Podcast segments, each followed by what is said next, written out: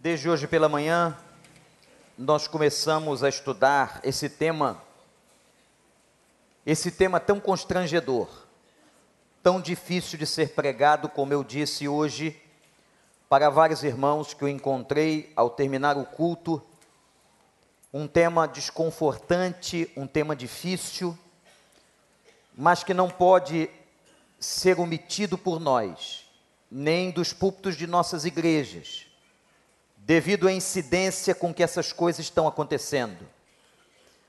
Antigamente era muito difícil você ouvir, por exemplo, o suicídio de uma pessoa crente, que se dizia crente ou que era crente. Hoje em dia se tornou quase que comum no meio da estatística nós encontrarmos pessoas membros de igreja que acabaram dando fim na sua própria vida. Inclusive, esta realidade triste tem alcançado a vida de líderes, de pastores, de religiosos.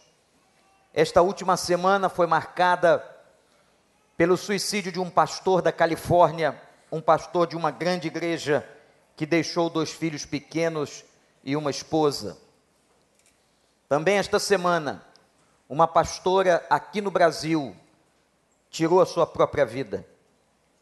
Nós temos recebido notícias desse tema e dessa situação de maneira alarmante.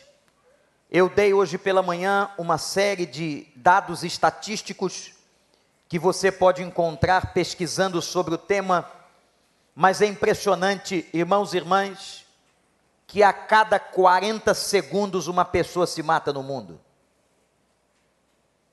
A cada 40 segundos uma pessoa se mata no mundo.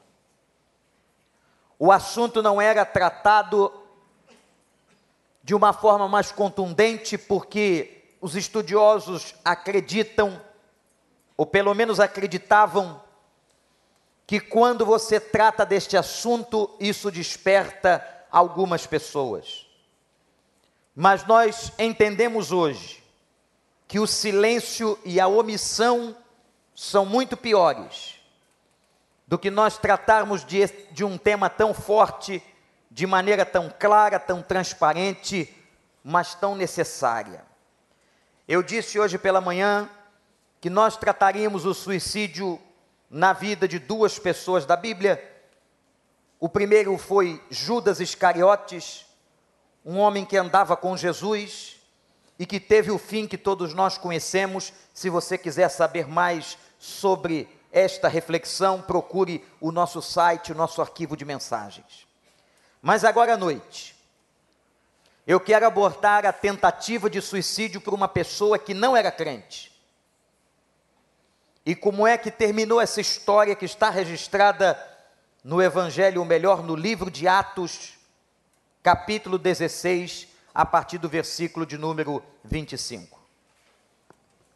Abra sua Bíblia, Atos 16, 25, numa história muito conhecida, mas que o Espírito Santo nos ajude a que vejamos algo novo, edificante, abençoador para a vida de todos nós. Atos 16, 25 diz a Escritura: por volta da meia-noite, Paulo e Silas estavam orando e cantando hinos a Deus. Os outros presos os ouviam. De repente houve um terremoto tão violento que os alicerces da prisão foram abalados. Imediatamente todas as portas se abriram e as correntes de todos se soltaram. O carcereiro acordou e, vendo abertas as portas da prisão, desembainhou a sua espada para se matar, porque pensava que os presos tivessem fugido. Mas Paulo gritou: Não faça isso. Ou em outras versões, não te faça nenhum mal. Estamos todos aqui. O carcereiro pediu luz. Entrou correndo e trêmulo, prostrou-se diante de Paulo e Silas. Então levou-os para fora e perguntou: Senhores, o que devo fazer para ser salvo? Eles responderam: Creia no Senhor Jesus Cristo e serão salvos você e os de sua casa. E pregaram a palavra de Deus a ele e a todos os de sua casa. E naquela mesma hora da noite, o carcereiro lavou as feridas deles e em seguida ele e todos os seus foram batizados. Que Deus nos abençoe. Se a história de Judas terminou em tragédia, a história do carcereiro de Filipos terminou de uma outra maneira. Não entrarei aqui, o que é muito comum na pregação nesse texto, nos aspectos que envolvem Paulo e Silas, nem no contexto que eles estavam quando foram presos nessa cadeia de Filipos. Mas, meus irmãos, quero me concentrar e peço a sua atenção para o comportamento, para os indícios que estavam diante daquele homem e naquele homem, que o levaram a puxar uma espada, e por poucos segundos ele não tinha tirado a sua própria vida. Peço a você agora que comece a anotar algumas coisas importantes sobre este carcereiro que não sabemos o seu nome. Aliás, é muito interessante que há vários personagens da Bíblia, e você que estuda a palavra de Deus sabe disso, que nós não sabemos sequer os seus nomes, como a mulher de Samaria, como este carcereiro, nós não sabemos muito sobre a história pregressa, sobre o sobrenome, sobre a família, o que nos ajudaria a um entendimento, a uma anamnese contextual muito melhor mas nós não temos elementos para prosseguir numa análise mais profunda. Mas o que podemos extrair daqui? O que é que o comportamento deste homem nos ensina?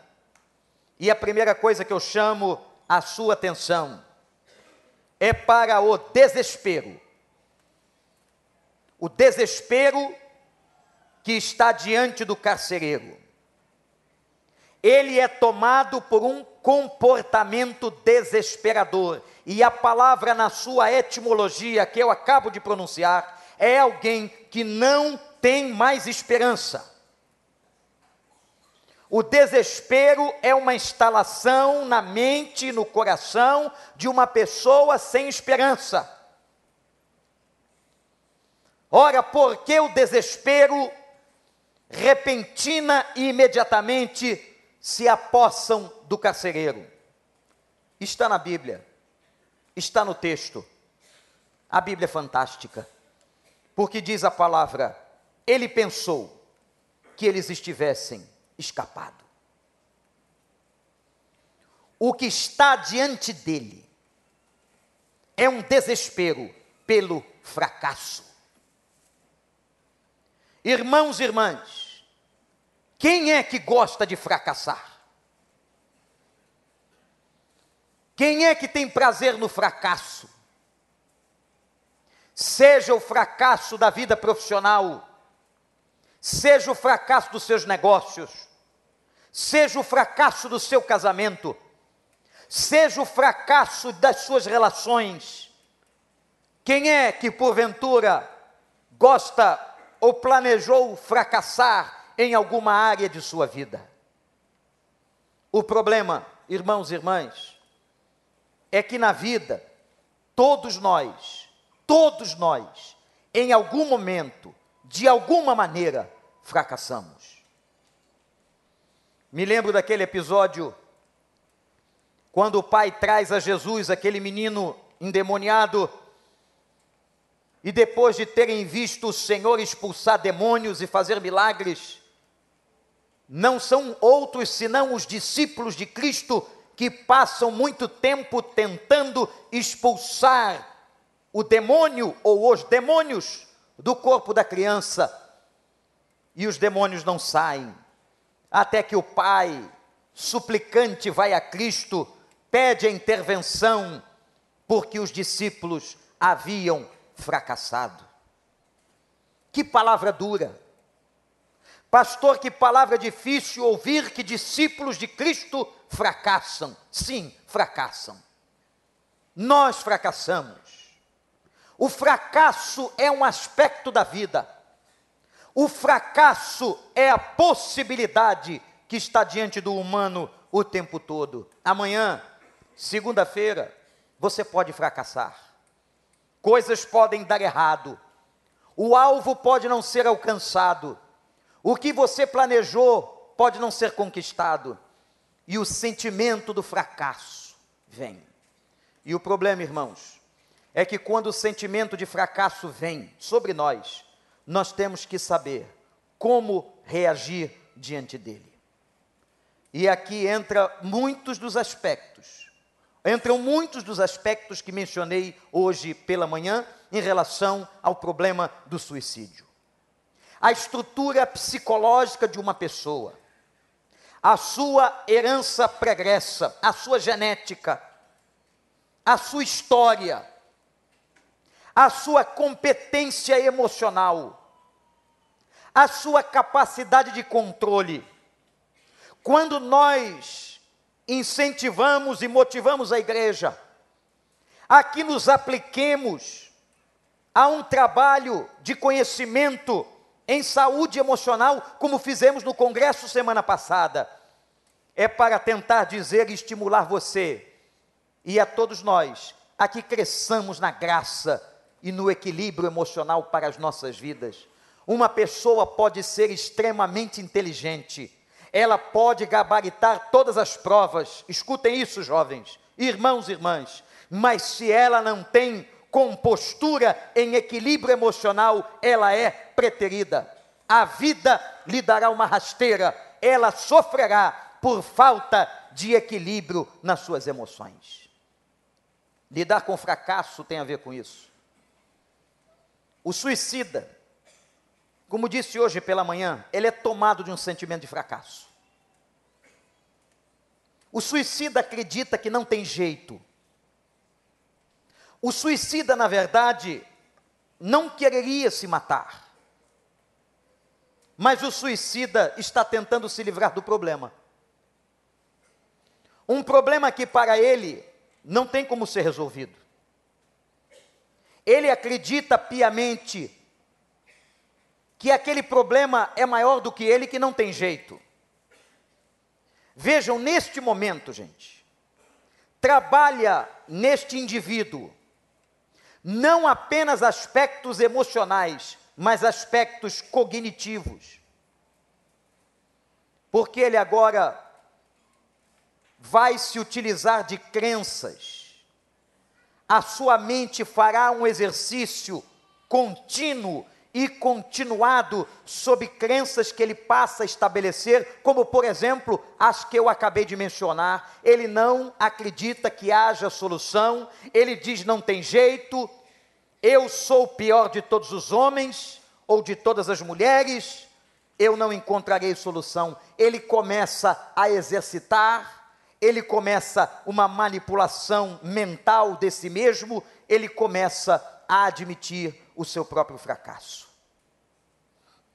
Quando o texto declara que aquele homem pensou, está na Bíblia, que eles estivessem escapado ele colocou na mente uma crença.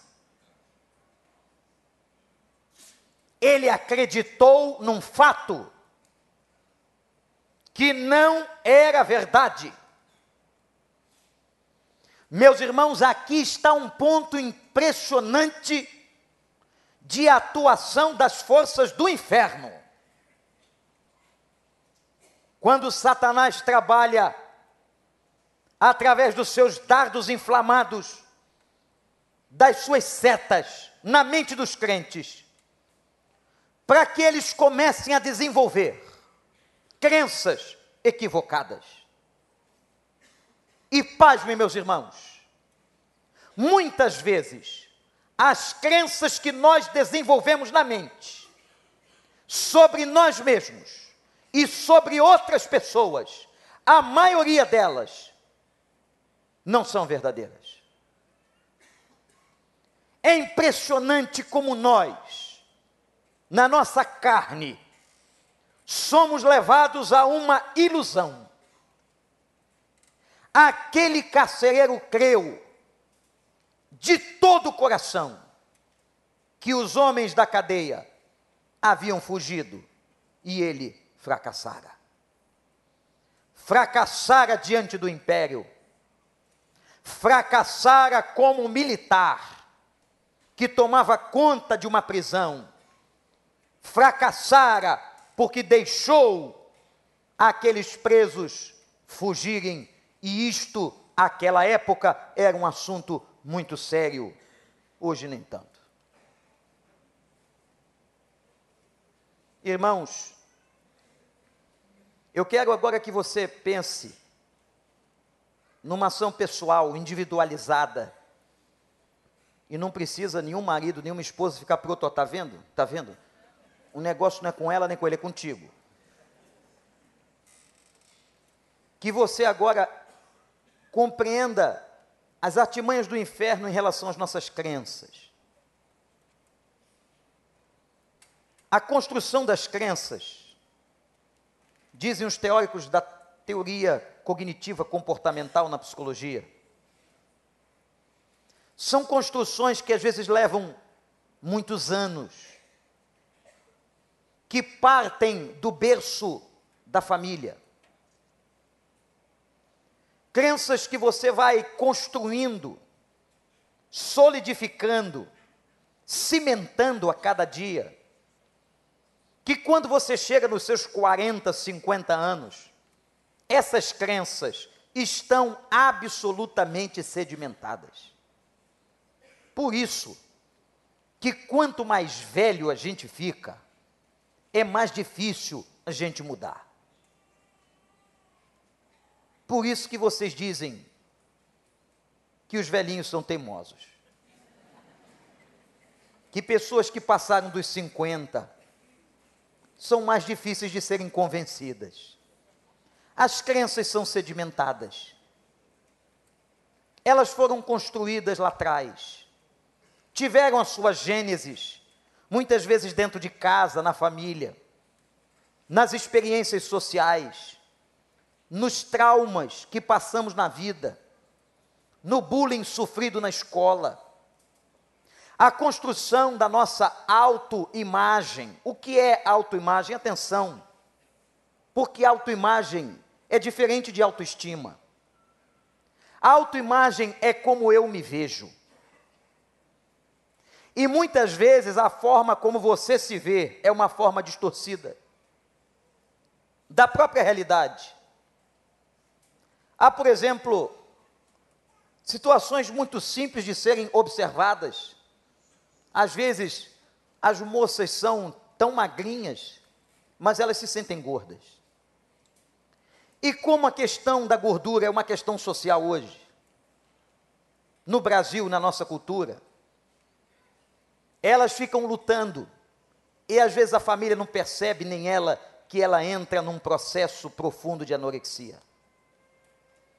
Anorexia, uma doença de base psicológica, que não deixa os nutrientes pararem no corpo da vítima.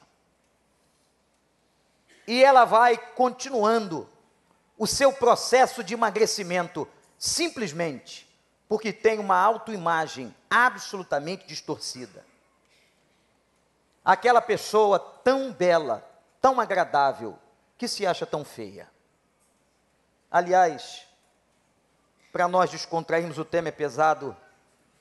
Dá uma ajudinha para o seu vizinho e diz assim: Você é até bonitinho.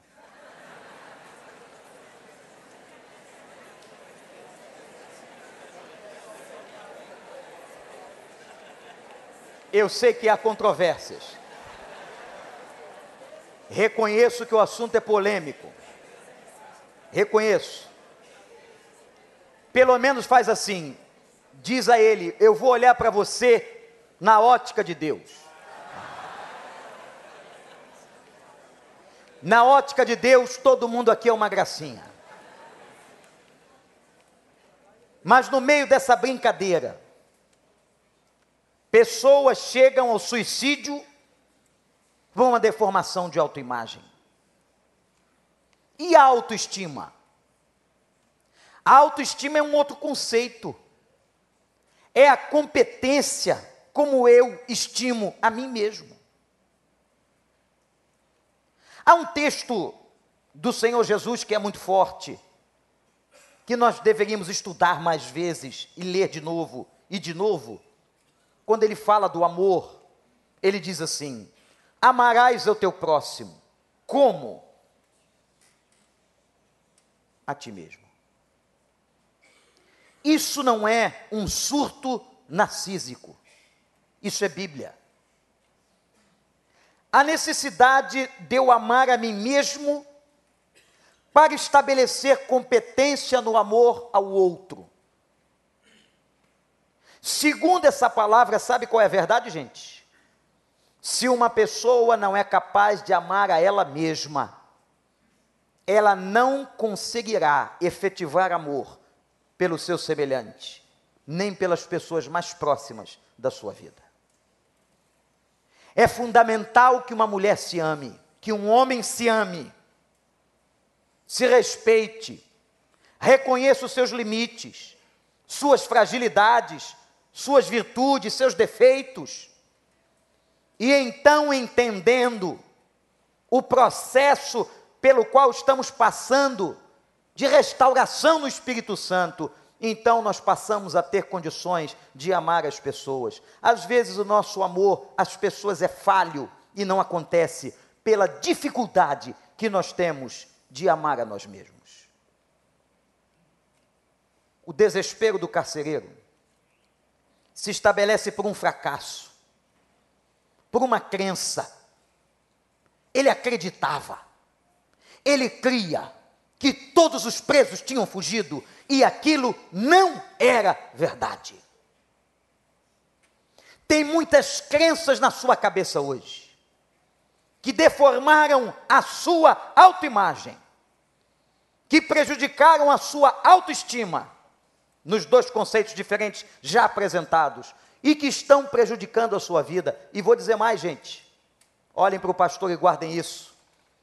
Pessoas com problemas na sua autoimagem e na sua autoestima têm profundas dificuldades de desenvolver o trabalho no reino de Deus. Porque elas acabam prejudicando a sua própria potencialidade. Como eu posso crer que eu sou capaz?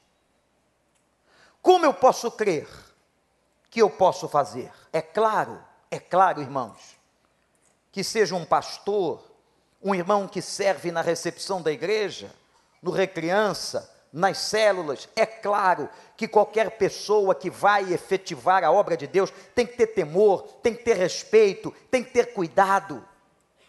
Mas você não pode se sentir tão incompetente, não crendo na lavagem do espírito ao ponto de paralisar todo o seu potencial. Há pessoas na igreja que não acreditam nelas mesmas que nunca servem a Deus, porque estão debaixo de uma crença equivocada de que você não pode nada. Eu quero dizer a você que se você é filho do Senhor, você recebeu dons e talentos do Senhor e você pode ser um vaso de honra para a glória do nome dEle. O diabo quer te destruir, derrubar a tua autoimagem, derrubar a tua autoestima para que você pense na igreja, tem sempre alguém melhor do que eu. Não! Aqui não tem ninguém melhor do que o outro. Aqui tem gente diferente da outra. É esse o princípio dos dons espirituais. Uma igreja composta de gente diferente que se completa para glorificar e servir ao Senhor. A Ele toda honra, toda glória e todo louvor. Você é diferente. Você é diferente. Paulo diz assim: e se todo mundo fosse a boca? Você já viu um corpo só boca? Já pensou se tivesses uma boca aqui, outra? Não, pelo amor de Deus, uma já faz um estrago desgraçado. Tem gente que parece que tem várias, não é? Mas é uma só. E Deus é tão sábio que fez assim: eu vou te dar duas orelhas e uma boca só. E não adianta. É para ouvir mais e falar menos. Você já viu, já viu alguém que é só um nariz? Eu sei que tem narizes protuberantes, mas pelo amor de Deus. Paulo usa a imagem do corpo dizendo o seguinte: nós somos um corpo onde cada um tem uma função, uma característica. Portanto, não deixe Satanás flechar a sua estima, te trazer crenças equivocadas. Eu quero que você saia daqui trabalhando a visão e a crença de que você vale muito para o Senhor, que Deus te colocou num lugar de honra, que você um dia estará ao lado dele, à destra do Senhor, glorificando ao Senhor. Você é filho do Rei e co-herdeiro do nosso Senhor e Salvador Jesus Cristo. Aleluia!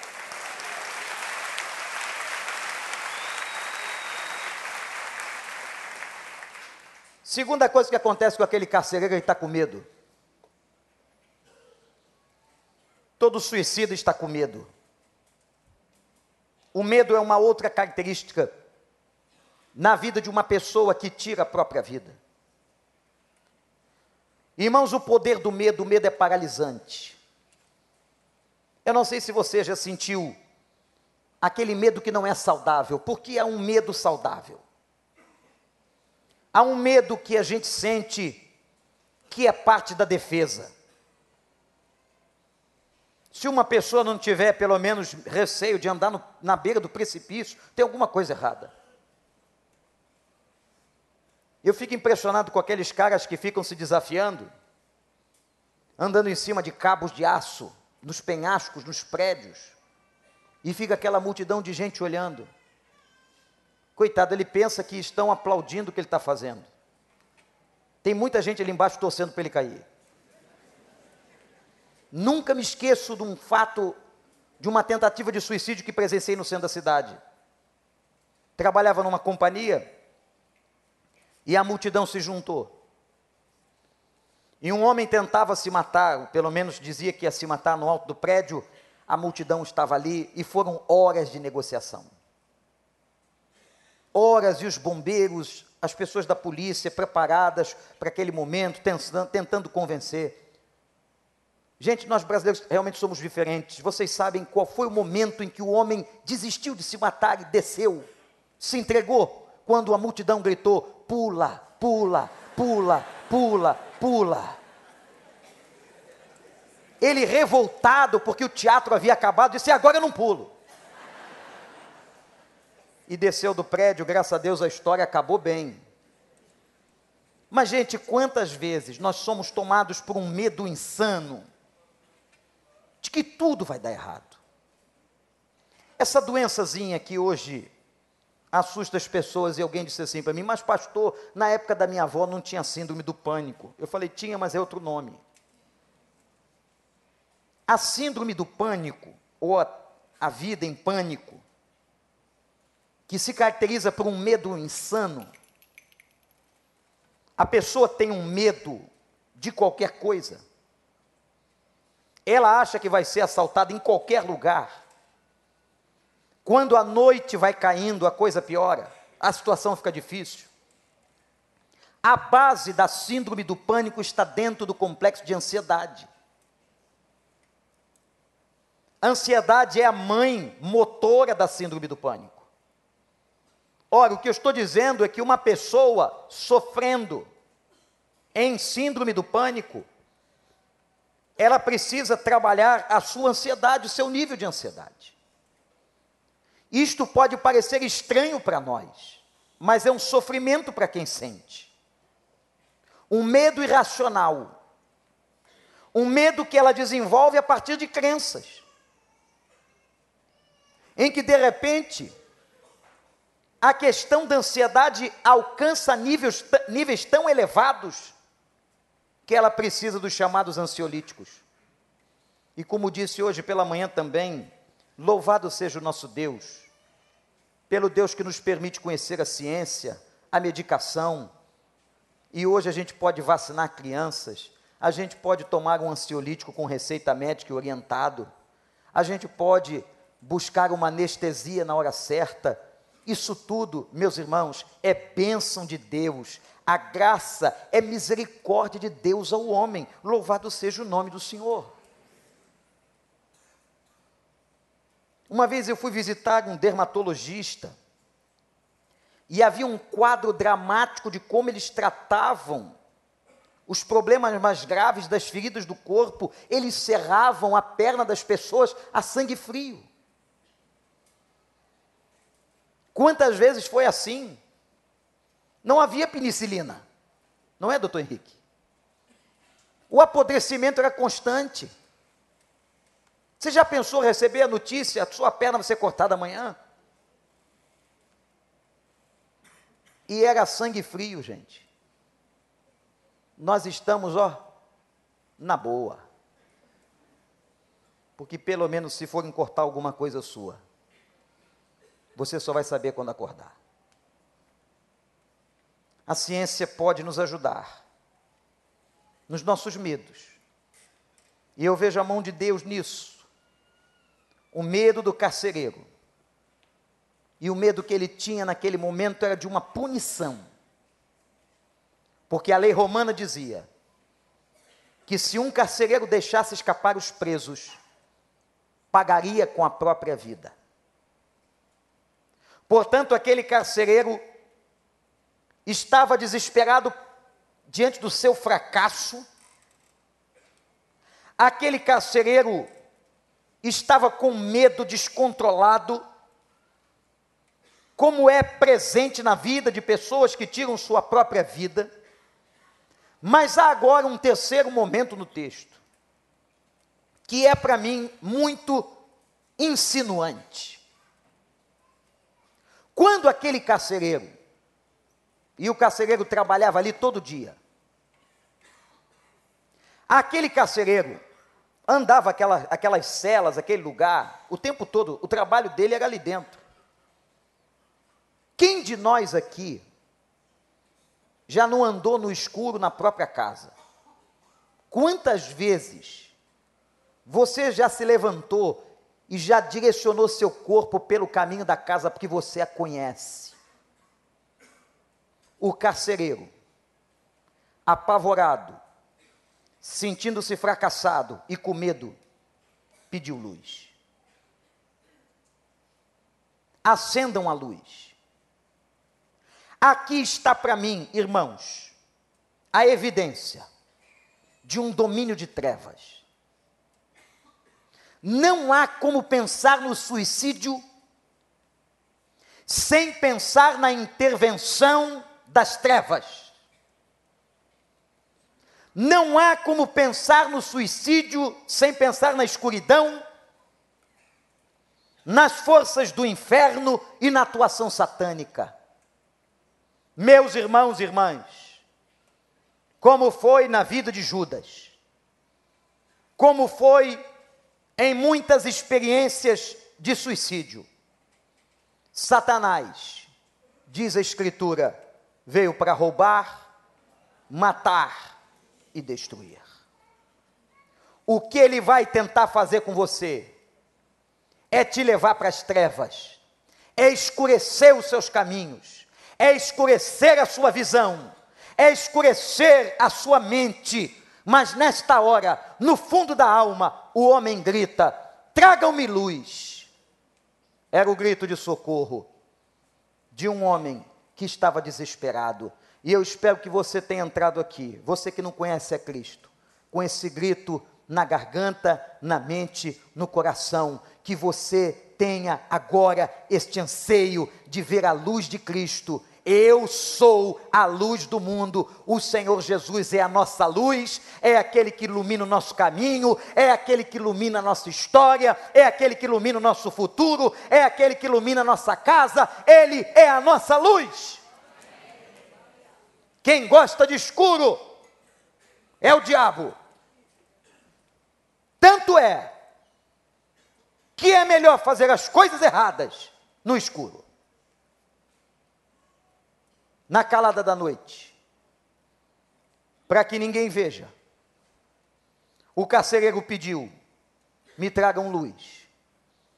Não havia só as trevas físicas, mas aquele homem tinha, e vivia, diz o texto com clareza, e vivia em trevas espirituais. Uma pessoa que não tem Cristo, uma pessoa que não tem sentido para viver, está muito mais propensa ao suicídio do que uma pessoa que conhece a luz do Senhor. Irmãos, quantas pessoas estão nas trevas? Quando Paulo fala da conversão, ele diz que a conversão é exatamente o transporte das trevas para a luz. É chamado das trevas para a luz. O carcereiro pediu luz. Entrou correndo. E agora, irmãos, nós vamos ver num quarto ponto dessa reflexão o tamanho do seu abalo emocional.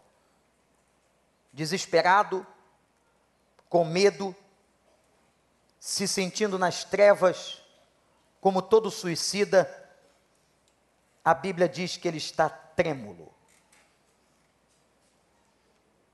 Alguém vai dizer assim, mas pastor, isso não aconteceu por causa do terremoto? Se você ler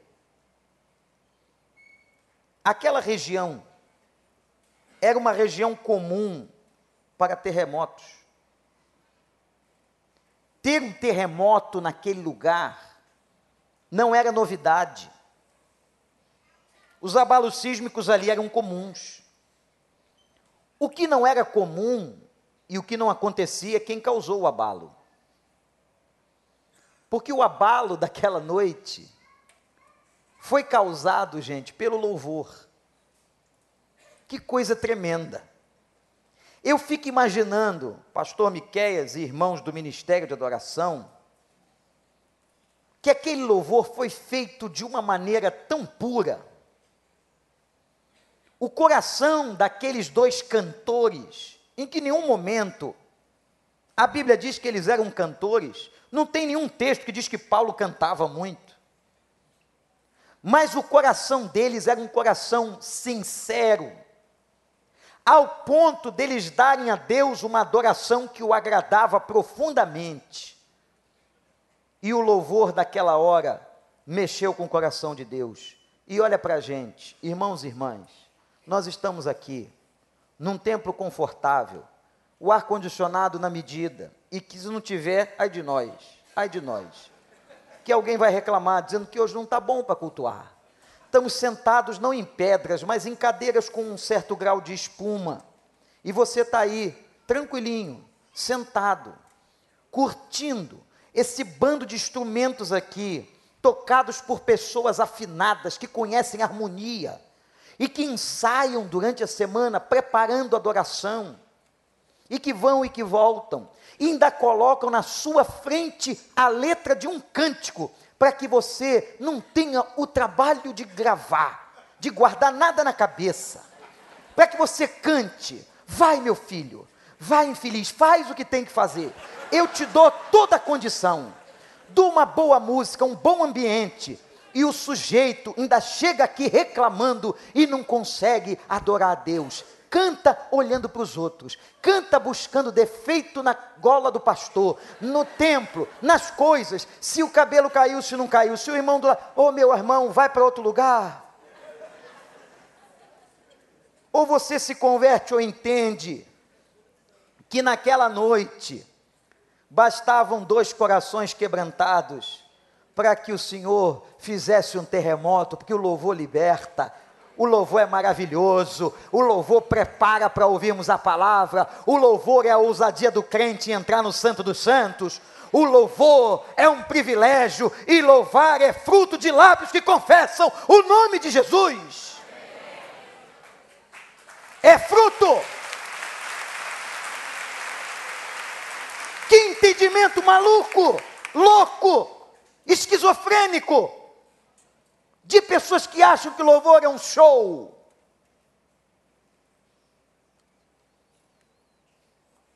O louvor não é um show, o louvor é uma oferta. É fruto, diz Hebreus, de lábios que confessam o seu nome. Quem não conhece Deus não louva, só canta. Há uma diferença entre cantar e louvar. Tem muita gente cantando e tem pouca gente louvando. Irmãos, o rebuliço da cadeia do carcereiro ele está agora trêmulo, abalado emocionalmente, ele está com medo, ele está desestruturado. E sabe o que o texto me leva a pensar, senhores pastores? Quem me garante que ele não pensou na própria família? Quem me garante que ele não se lembrou da família dele? Porque o texto mostra que assim que ele se recuperou, de madrugada ainda, ele levou Paulo e Silas para dentro da casa dele. Naquela hora, e olha aí mais uma célula estabelecida de repente. Quando Paulo e Silas estão ali e dizem: Não te faça nenhum mal, o homem leva Paulo e Silas para casa. Tudo isso rolou de madrugada. E a Bíblia diz que ele lhes pregou o evangelho a toda a sua casa e todos foram batizados. Aleluia. E sabe o que aconteceu depois do batismo? Volta o carcereiro e os presos para a cadeia. E Paulo diz assim: tranca a gente. Porque Paulo sabia do custo se permanecesse do lado de fora. Eles voltaram para a cadeia. Que visão de ética, que visão de justiça o Evangelho traz. É tão diferente do que nós vemos nos dias de hoje. Há uma podridão moral, ética, de juízo. Alguém disse recentemente: o mundo está louco. Você esperava o quê? Se a Bíblia diz que o mundo está debaixo do poder do maligno, as sociedades e as culturas estão contaminadas. Tem um texto da Bíblia que declara assim: o mundo já. Você não escuta isso, não vê isso por aí, não. Sabe onde você vê isso? No cemitério. No Gabão, onde às vezes dá um passeio bom. Na Europa é comum passeios em cemitério. Eu tomei um susto. Estava fazendo uma viagem missionária, passamos perto de um cemitério e uma senhora passeando com um carrinho de bebê dentro do cemitério. Irmãos, para a nossa cultura é tão esquisito que eu virei o rosto e disse: Senhor, é assombração. Eu nunca tinha visto uma, e essa tem filhote.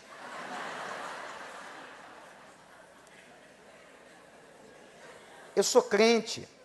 Não sou medroso, não, mas fiquei ali, apavorado. Perguntei para o missionário: é comum? Aqui na Eslovênia, pessoas. É comum, pastor. Eu falei: por quê? Porque ali é um lugar de mais tranquilidade na cidade. Ninguém lhe aborrece. As pessoas que estão ali não comentam nada sobre sua vida ninguém vai te julgar. E tem gente que ainda vai fazer refeições ali dentro. Que experiência, não é? Amanhã, pastor Ricardo, é possível que tenha alguns lá em Auma, no Caju, fazendo um passeiozinho nos nossos cemitérios que são tão agradáveis. Mas quando você entra num, diz assim: aqui jaz a família de Fulano. Essa expressão do latim significa que alguém está sob a dominação. Aqui jaz, está debaixo da dominação da terra esta pessoa. Quando a Bíblia diz que o mundo jaz, o mundo está debaixo da dominação de Satanás. Que mundo você está esperando? Por isso que o Evangelho é o resgate.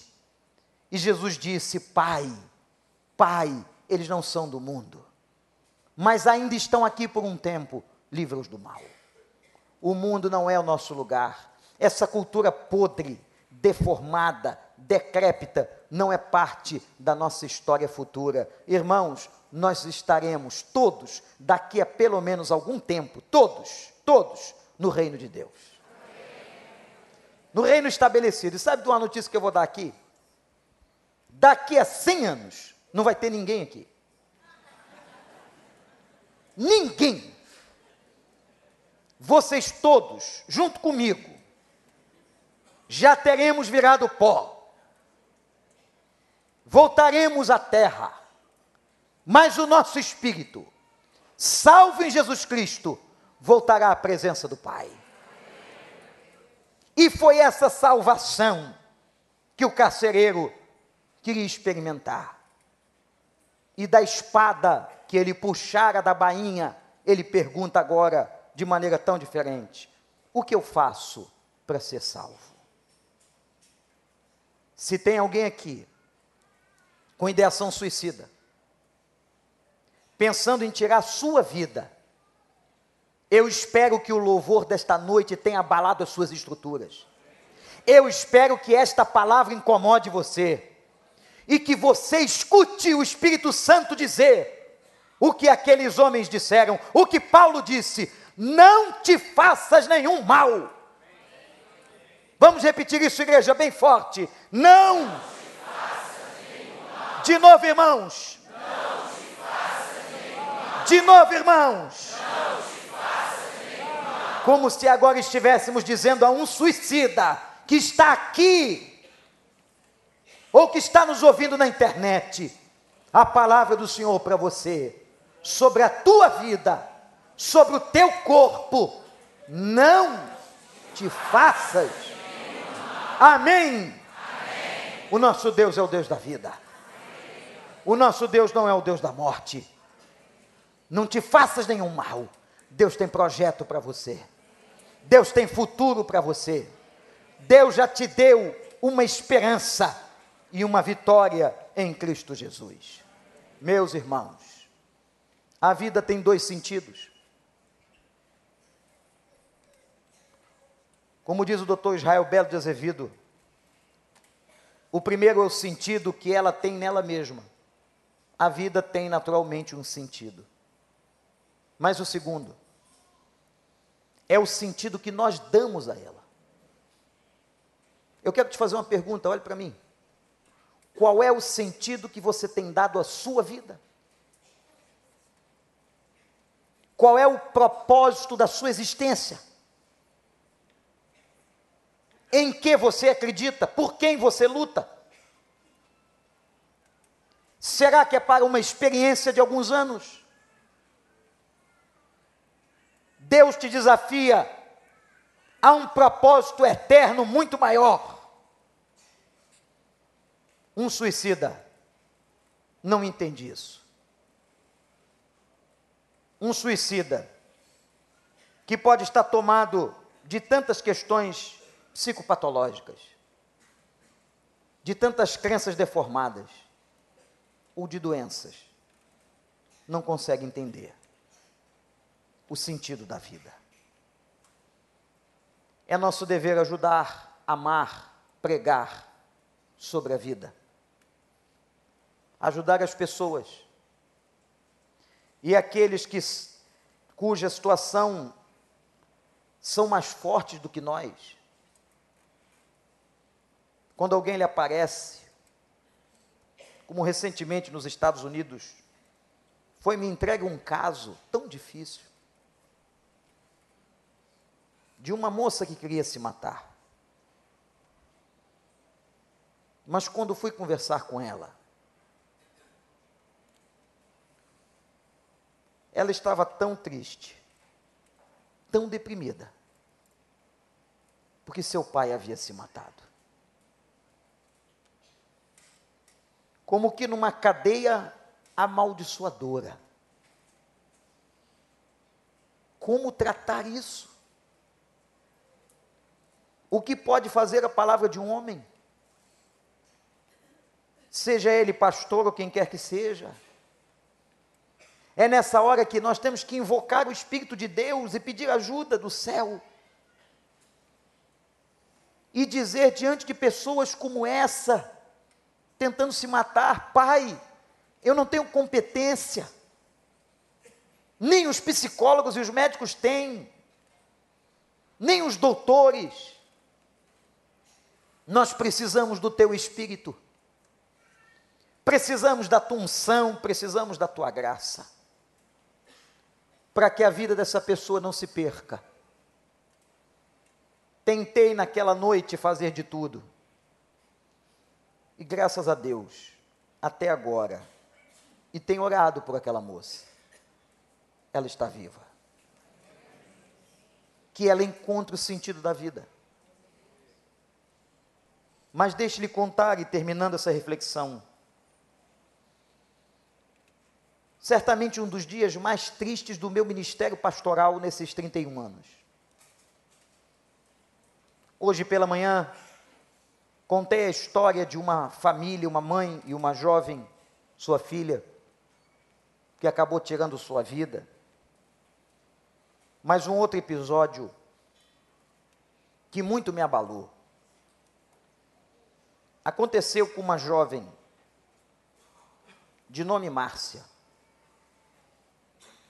que chegara em nossa igreja, ainda no endereço antigo,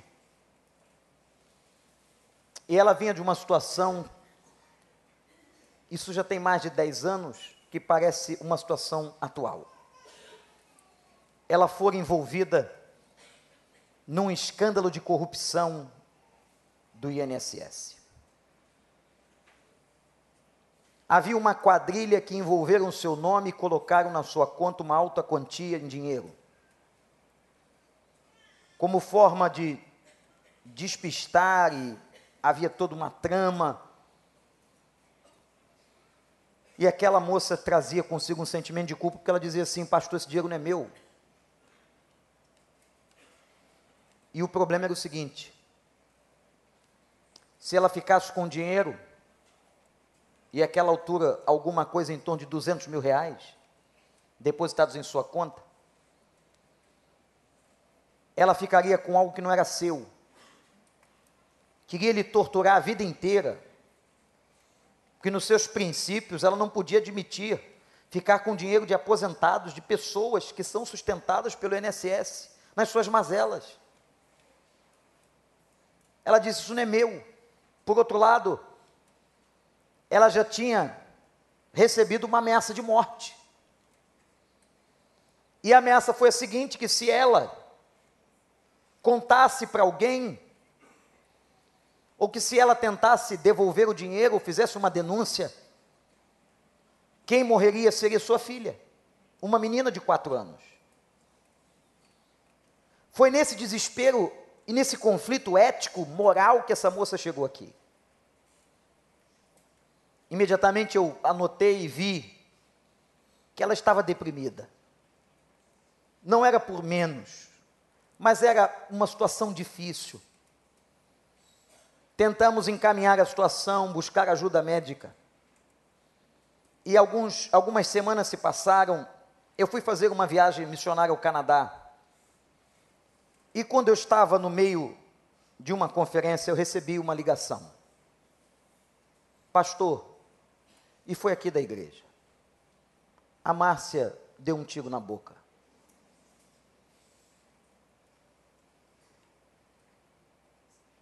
Dois dias depois eu estava aqui. Foi um dos momentos mais terríveis de se fazer um sepultamento e de olhar para uma menininha de quatro anos que não sabia quem era o pai. E o sentimento que eu tive que eu não quero que ninguém aqui tenha, nunca, é de que uma vida escorreu pelos meus dedos, de não ter conseguido ajudar, de não ter conseguido ser eficiente para ajudar a Márcia.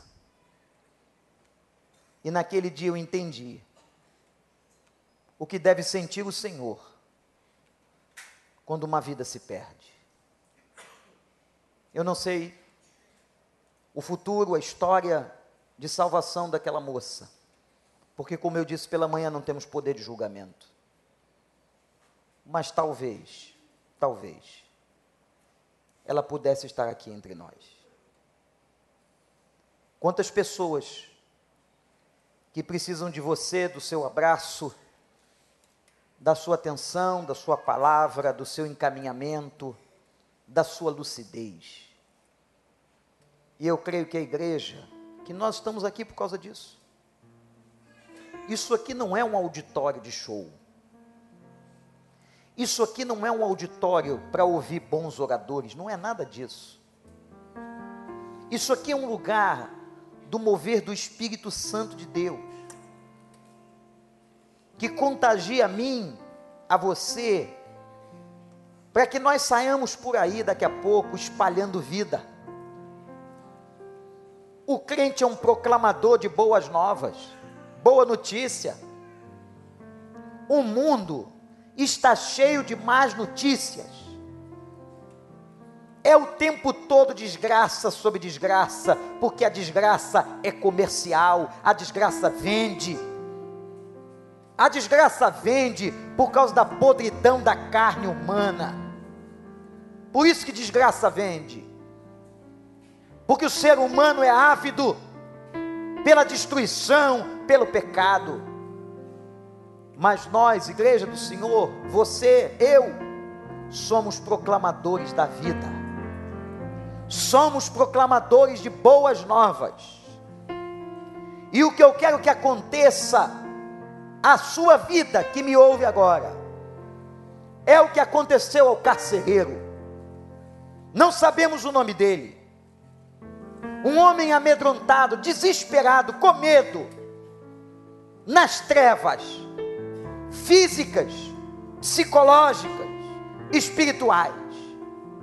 Mas aquele homem ouviu uma voz, uma, olhe para mim, uma, uma, é a voz da igreja, foi a voz de Paulo, é a nossa voz que tem que dizer para o mundo: não te faça nenhum mal, não te faça nenhum mal, que você determine, em nome do Senhor, pelo poder do Evangelho, diga às pessoas que você ama, que estão do seu lado, que Deus deixou conviver com você, diga, não te faças nenhum mal e que essa vida, que essa vida possa experimentar o que esse homem experimentou. Quem sabe até receber a promessa, porque esse homem recebeu uma promessa que não é para todos. Tem gente que confunde. Acha que a promessa do carcereiro é para todo mundo. Não é. Quando a Bíblia diz será salvo tu e a tua casa, foi uma promessa para ele. Mas quem disse que você não pode pedir a Deus que essa seja uma promessa que se estenda pela misericórdia para você, para essa pessoa que está tentando tirar a vida, que coisa boa, de repente ela vai chegar aqui, vai ouvir o Evangelho dizendo para ela: não te faças nenhum mal, e ela vem e traz a esposa, o marido, os filhos, os pais, e todo mundo é batizado na igreja, e essa pessoa começa a dar testemunho e começa a dizer para outros: um dia eu ouvi o que eu quero dizer a você. O que é que temos que dizer? Não. Mulheres, como é que se diz? Homens, que o grito da igreja seja proclamando às pessoas: não em nome de Jesus. Amém.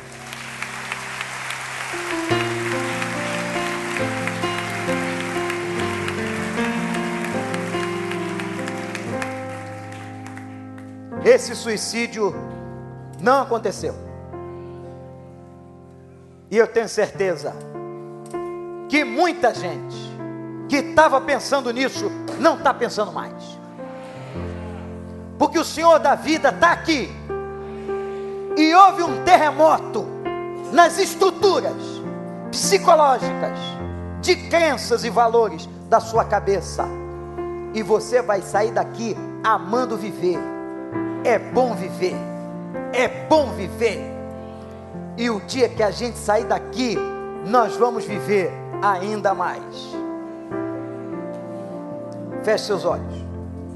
Eu não vou fazer apelo que identifique ninguém. Não vou.